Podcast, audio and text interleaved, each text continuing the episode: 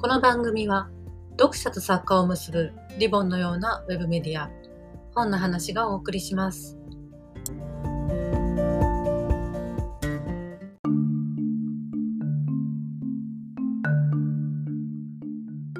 こんにちは。マイケル・ジャクソンが大好きな編集者が本を読んでは思い出すマイケルのあれこれをお話しする企画マイケルと読む。第2回は今村雅弘さんの詩人層の殺人についてお話したいと思います。とはいえ、えっと、これお読みになった方もしくは映画化されたのをご覧になった方は私がマイケルの何と結びつけてお話ししようとしているかすぐにピンと来られると思うんですが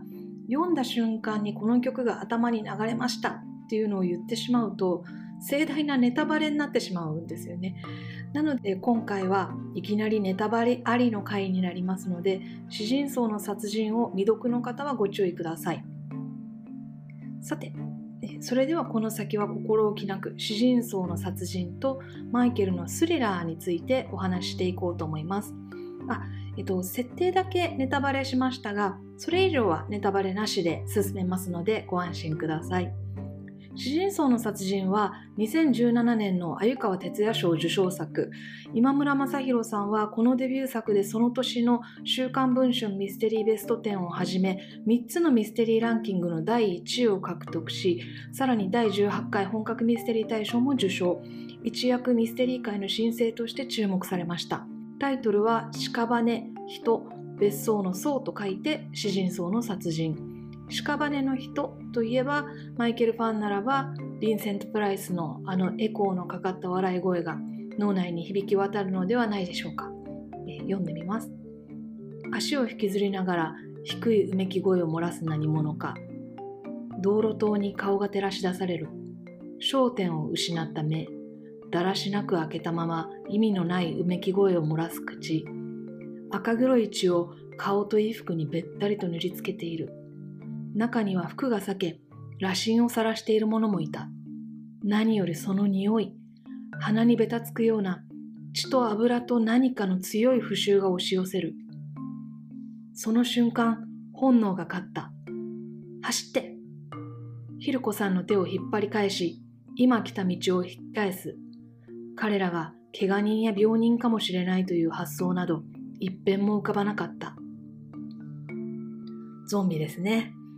えー、ただただ前進してくるんだけれども捕まったら最後絶対に襲われる殺されるって確信できるのがリビングデッドの怖いとこだと思います。詩人層の殺人が多くのミステリーファンを驚かせたのは謎解きのロジックとリアリティが重視されるミステリーの世界にゾンビという爆弾を放り込んだところです。あの世界的にこうゾンビ映画だとかゾンビというものがエンタメの世界で流行ったという流れがあったと思うんですけれどもこの作品はこう日本である種その最新化系というものを作った小説ではないかなと思います。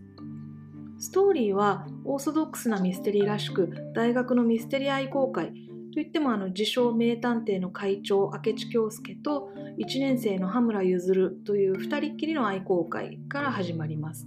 日常の謎的空気の中にいる彼らが探偵少女剣崎ひる子に誘われて映画研究部の夏合宿に参加することになり夏合宿の定番ネタ肝試しの最中これが先ほど読んだ場面なんですけれどもゾンビに襲われる。しかもそんな非常事態の中にさらに殺人事件まで起きるというある種特殊設定のクローズドサークルものです。マイケルのスリラーのショートフィルムのゾンビはあの墓場からボコボコって地面を突き破って出てくるゾンビなんですが詩人層の殺人のゾンビはある理由で人工的にゾンビにされたばっかりなので成り立てというかこうフレッシュなゾンビなんです。だから近づいた時にすごい匂いがするんだと思うんですがあのスリラーのショートフィルムでマイケルのガールフレンド役を演じているオーラ・レイがゾンビに周囲を取り囲まれているのを人生で何度見たかこう数えきれないほど見てきたんですけれども匂いのことって一度も想像したことがなかったので詩人層の殺人を読み始めた時にゾンビはゾンビでもフレッシュゾンビってこうもっと嫌だなと思いました。詩人層の殺人の面白いところはミステリーを成立させるためのリアリティ描写の緻密さと同じぐらいのエネルギーが匂いとか動きとかゾンビの存在のリアルさというものに費やされているところです。ゾンビと戦うことを想定した時にこう感染症とかあるかもしれないってこうマスクが配られたりとかゾンビに取り囲まれて出られなくなっちゃったペンションのベランダから下を見下ろすとゾンビのうなりがこう海鳴りのように打ち寄せてくるという場面だとか。ゾンビはもちろん寝ないから夜の間もこう暗闇の中で動いてる気配とうめき声だけは感じ取れる。そういう場面なんですね。このゾンビの個体の運動能力は決して高くないんだけれども数を頼んでひたすら前進して押し寄せてくるっていう特性を生かしてだんだん小さくなっていくクローズドサークルっていう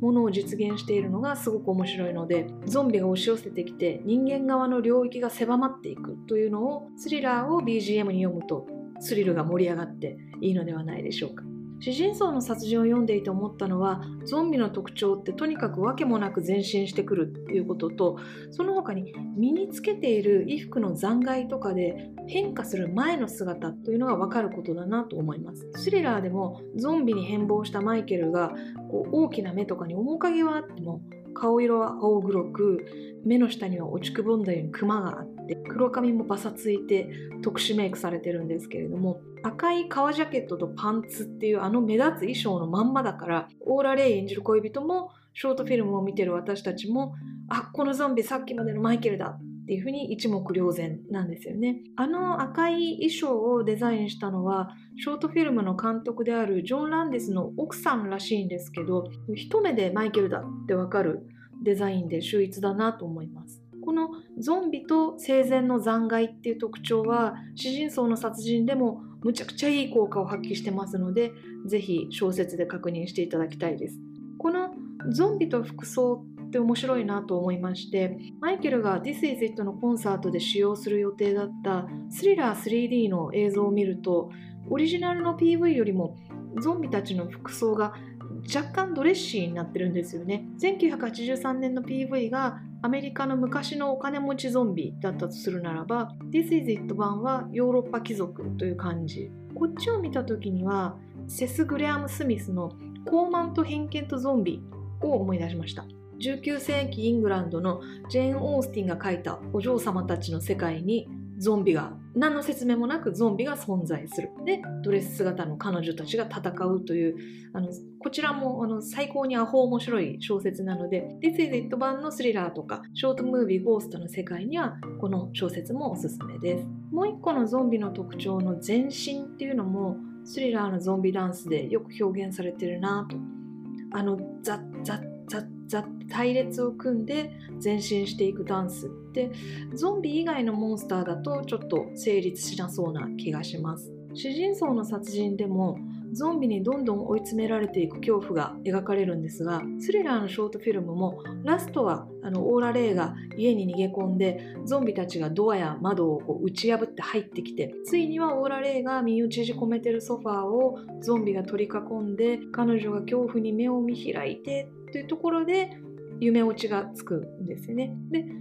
この先にもう一段どんでん返しがあるっていうのはファンの方はご存知の通りなんですけれども私が初めて見た時はまだ子供だったのであのさっきまで楽しそうに踊ってたゾンビがなんでまた急に襲ってくるのかなとちょっと理不尽な怖さを感じました。今回お話ししようと思ってちょっと調べ直している時にそういえばスリラーのゴシックホラー映画っぽいナレーションを担当しているヴィンセント・プライスという俳優はゾンビ映画はあるのかなと思ったんですね。ヴィンセント・プライスというのはエドガー・アラン・ポーの映画化で有名だった人だそうなので見るからにゾンビ映画という主演作はなかったんですが「ジ・オブロング・ボックス」という生前埋葬を扱った映画があってこれのラストというのが生きる屍になった兄弟に噛まれて同じ呪いを身に引き受けてしまったヴィンセント・プライスを見つけた恋人の女性が恐怖で見開いた目のアップというので終わる。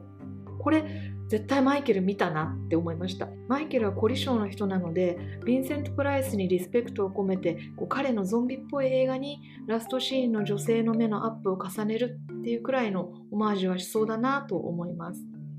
そういえばこのスリラーのショートフィルムを見るたびにこう文芸の編集者としてエンタメに片隅で携わる身として勉強になるなと思うのがマイケルのゾンビメイクのオンオフなんですよね。ヴィンセント・プライスのナレーションとともに感想の間はマイケルがゾンビになって他のゾンビと一緒に軍舞をする。サビに入った瞬間振り向いたらマイケルだけ人間に戻っていて歌い終わったら瞬時にゾンビに戻ってる。この間の人間とゾンビのあのスイッチングには何の説明もないんですけれどサビをこう歌ってるマイケルはゾンビじゃない。かっこいい顔の方が絶対いいですよね。理屈抜きで。なんでゾンビになったり戻ったりするんだろうという理屈よりもだって僕の歌って踊ってるかっこいいとこみんな見たいよねっていうマイケルのもしかしたらジョン・ランディス監督のおかげなのかもしれないんですけれどもエンターテイナーとしてのかっこいいものを作るためなら理屈もすっ飛ばすという姿勢は学びたいなと常に思います。えー、今日は今村雅弘さん「詩人層の殺人」とスリラーのお話をいたしました。今村雅弘さんはオール読み物11月号に初登場で刑事係と S トンネルの階段というこちらはちょっとショートフィルムゴーストのあの館を思わせる魔女の家というものも出てくるような読み切り短編を書いてくださいました。10月26日には折り紙京也さんと今村さんのトークイベントというものも開催されますので合わせてお楽しみください。詳細はこのポッドキャストの説明欄にあります。スリラーのショートフィルムについては狼男のパートで思い出す本もあるのでまたいずれお話しできればと思います。マイケルと読む。よろしければまたお暇な時に聞いてみてください。ありがとうございました。